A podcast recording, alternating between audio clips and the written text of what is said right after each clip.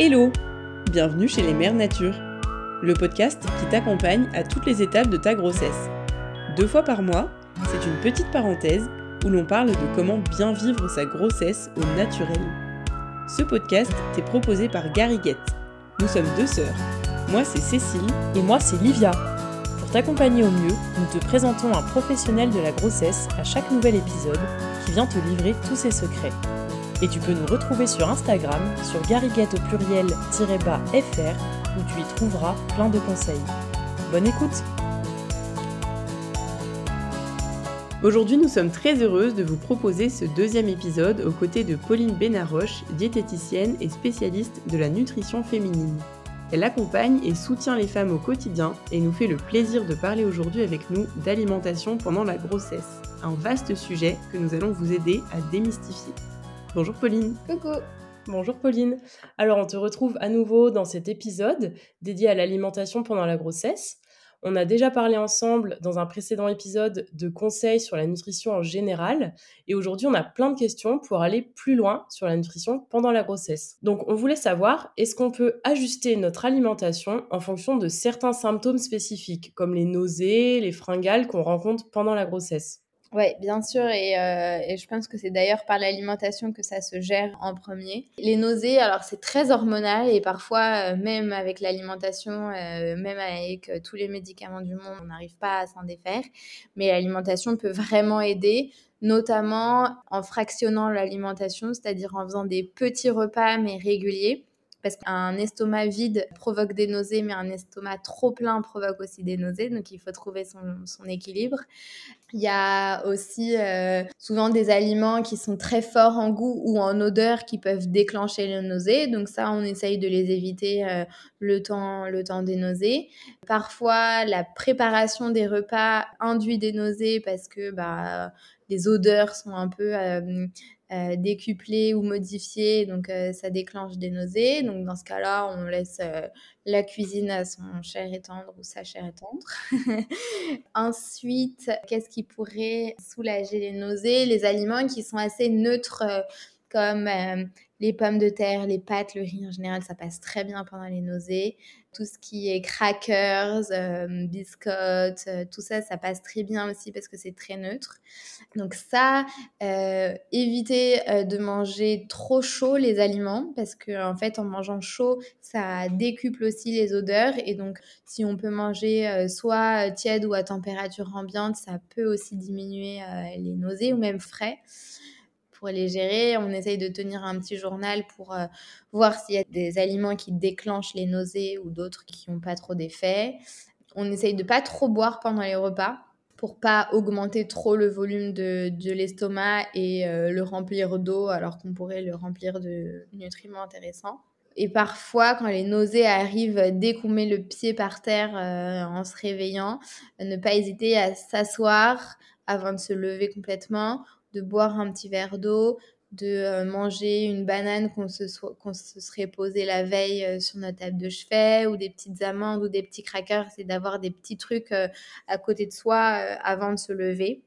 Après, il y a le gingembre qui aide pas mal dans tout ce qui est infusion, notamment. Donc ça, c'est vous qui nous aiderez à, tout ça. Donc le gingembre, ça marche très bien. la menthe aussi, ça peut bien marcher. Et le citron aussi, ça marche, ça marche très bien. Euh, l'huile essentielle de citron, elle est très safe en début de grossesse euh, à sentir euh, quand on met sur ses poignets par exemple ou directement dans, le petit flacon. ça marche très bien. Ok, super, bah, ça fait déjà plusieurs solutions à essayer. Et pour les remontées acides, qu'est-ce qu'on peut faire? Pareil, fractionner l'alimentation, ça aide beaucoup parce que ça évite de trop remplir l'estomac et de faire un peu déborder l'estomac dans l'œsophage. Euh, parce qu'en fait, euh, les hormones de la grossesse font que tous les sphincters, notamment entre l'estomac et l'œsophage, ils fonctionnent pas correctement ils sont un peu euh, flagada. Ils font pas trop leur travail de fermer correctement le passage entre l'œsophage et l'estomac.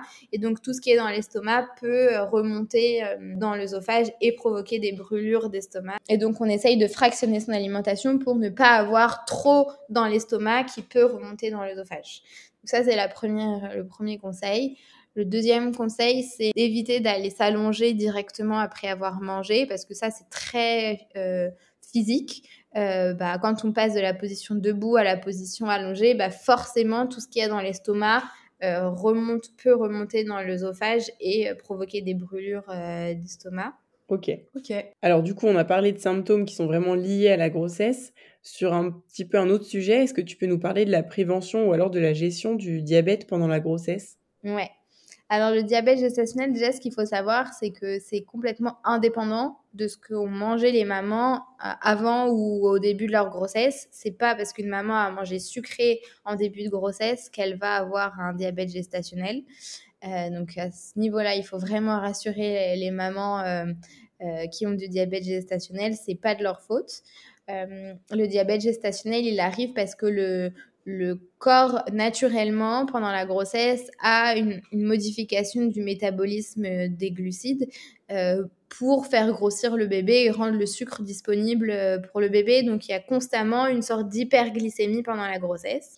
Après, euh, quand il y a trop de sucre dans le sang, l'insuline, donc qui est sécrétée par le pancréas, euh, a pour euh, rôle de faire baisser euh, la glycémie. Et donc, dans des cas où la, la glycémie est trop élevée constamment, le pancréas travaille, travaille, travaille, mais arrive plus à faire baisser la glycémie et donc il y a un diabète gestationnel.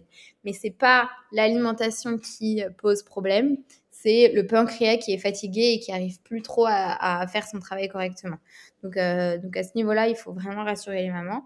Mais en revanche, comme je vous ai dit tout à l'heure qu'il y a quand même une modification du métabolisme des glucides pendant la grossesse, je pense que c'est très intéressant pour toutes les femmes, qu'elles soient en diabète gestationnel ou non, de faire attention à leur variation de glycémie et d'éviter de consommer des aliments euh, euh, trop riches en sucre euh, isolés dans leur journée. Alors, pendant la grossesse, on passe par des émotions fortes et ça peut nous impacter dans notre façon de manger. Est-ce que tu peux nous dire voilà ce lien qui peut y avoir entre l'alimentation et, euh, nos émotions? Ouais, l'alimentation, elle devrait pour tout le monde être source de plaisir. Et donc, dans des cas où euh, on est un peu stressé, on est un peu euh, dépassé par la grossesse et tout ce qui, se passe, bah, parfois, on a besoin de, se faire plaisir dans l'alimentation. Euh, et de respecter euh, ses envies et son plaisir. Euh, la, grossesse, c'est pas une maladie, c'est pas on doit manger absolument ci, ça, ça pour avoir un beau bébé. On peut très bien manger une pizza et avoir un très beau bébé. c'est complètement compatible. Pour moi, voilà, la frustration, elle a toujours pas sa place, encore moins pendant la grossesse. Donc, quand on a une alimentation équilibrée la plupart du temps, il n'y a aucune culpabilité à avoir euh, sur le fait de se faire plaisir euh, de temps en temps dans son alimentation. D'accord. Ok, c'est clair. Ouais, c'est très clair. Et par rapport à l'accouchement qui termine euh, en beauté ce gros besoin d'énergie qu'ont les femmes enceintes, comment on gère son alimentation avant et ou après l'accouchement? C'est vrai que l'accouchement, c'est un marathon, donc il faut s'y préparer. Euh, en ayant mangé bien équilibré euh, sur le long de la grossesse, ben, on a fait le plein de tous les nutriments dont on a besoin pour avoir toute l'énergie possible euh, pour le travail et l'accouchement. donc ça, c'est pour l'accouchement. Mais ensuite, après l'accouchement, ben, il faut se remettre de, son effort énorme et, et, ça passe notamment euh, par euh, l'alimentation et je dirais le repos, mais le repos, euh, quand on vient d'accoucher, il est quand même difficile à, à avoir. Et donc, on essaye de l'avoir au moins par l'alimentation. Et là, le meilleur conseil que je peux donner, c'est de préparer en avance des petits plats pour récupérer correctement de l'accouchement. D'accord, oui, c'est vrai que j'ai vu dans le guide que tu as sorti qui propose des recettes et des menus que tu parles souvent du quatrième trimestre et que pour le préparer, euh, le congélateur est notre meilleur ami. Exactement. Ok, alors euh, tu peux nous parler du concept des 1000 premiers jours, comment de la conception aux deux ans, tout impacte le bébé? C'est hyper important ce, euh, ce, sujet des 1000 premiers jours qui va de... alors normalement ça va du, du de la fin de la grossesse aux deux premières années euh, du bébé, mais euh, moi j'aime le décaler à la préconception jusqu'aux deux ans du bébé parce que les études montrent maintenant que euh, tout l'environnement des futurs parents, que ce soit de la maman et du papa, donc l'environnement c'est le mode de vie, l'activité physique, l'alimentation, l'exposition aux toxiques perturbateurs endocriniens, le stress et tous ces, tous ces ces phénomènes-là impactent énormément la santé à venir du futur bébé euh, parce que ça modifie l'expression de nos gènes. Alors, ça change pas à nos gènes. Hein. C'est pas parce que euh, on mange correctement qu'on va avoir un bébé avec des yeux bleus si on a tous les deux les yeux marrons et qu'il n'y a aucune chance qu'on ait des yeux bleus. Mais euh, il y a certaines, euh, certains gènes qui peuvent s'exprimer plus ou moins bien et qui peuvent être impactés par l'environnement des futurs parents. Et donc, c'est en ce sens-là que pour moi, la période de préconception est très importante.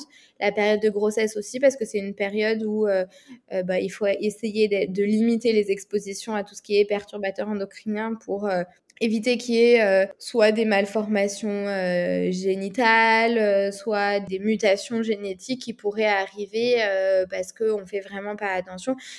encore une fois, j'essaye au max d'être la moins alarmante possible et la moins flippante possible. Je dis pas parce que vous utilisez telle marque de shampoing, alors c'est sûr que il va manquer un testicule à votre bébé. Enfin, pas du tout. mais voilà, c'est sûr que en multipliant les contacts aux perturbateurs endocriniens, il y a plus de risques.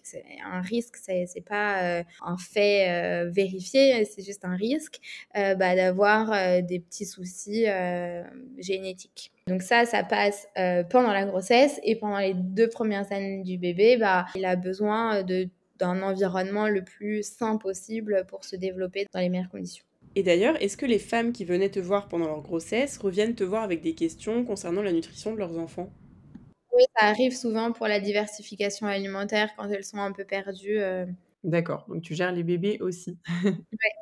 Et sinon, j'étais étonnée, j'avais lu sur ton site qu'en fin de grossesse, le fœtus pouvait percevoir une saveur du liquide amniotique en fonction de ce qu'on mange. Est-ce que tu peux nous expliquer un peu ça? Ouais, en fait, le bébé, quand il est dans le ventre de sa mère, euh, à partir d'un certain moment, il va boire le liquide amniotique. Euh, d'ailleurs, je pense qu'on peut le voir aussi parfois aux échographies on peut voir le bébé qui, boit et qui déglutit euh, le liquide amniotique. Et en fait, le liquide amniotique, il, prend le goût et l'odeur de, euh, de ce qu'on a mangé, du curry, de l'ail, euh, des aliments qui sont un peu forts comme ça. Donc, c'est à ce moment-là que la diversification alimentaire commence. Pareil pour le lait maternel.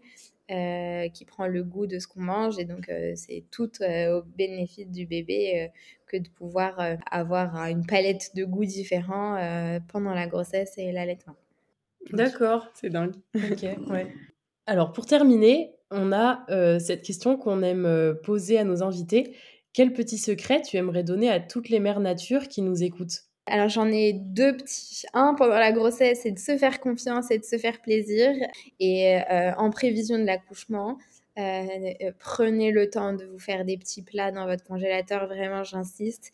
Euh, même si c'est passer des heures en cuisine debout et vous fatiguer, vous serez tellement contente d'avoir après à juste mettre un petit plat au four et ne pas avoir à, penser à ce que vous allez faire à manger, que ce soit vous ou votre conjoint ou conjointe, c'est Enfin, c'est un tel chamboulement dans une vie de parent que d'avoir d'accueillir un petit bébé que de savoir euh, que vous n'avez pas à penser à l'alimentation et que tout ce que vous allez manger est en plus hyper équilibré, vous allez être tellement euh, contente de l'avoir fait. Enfin, vraiment, quand les mamans le font, elles me remercient trop de leur avoir donné ce conseil parce que vraiment, c'est un, un game changer, quoi.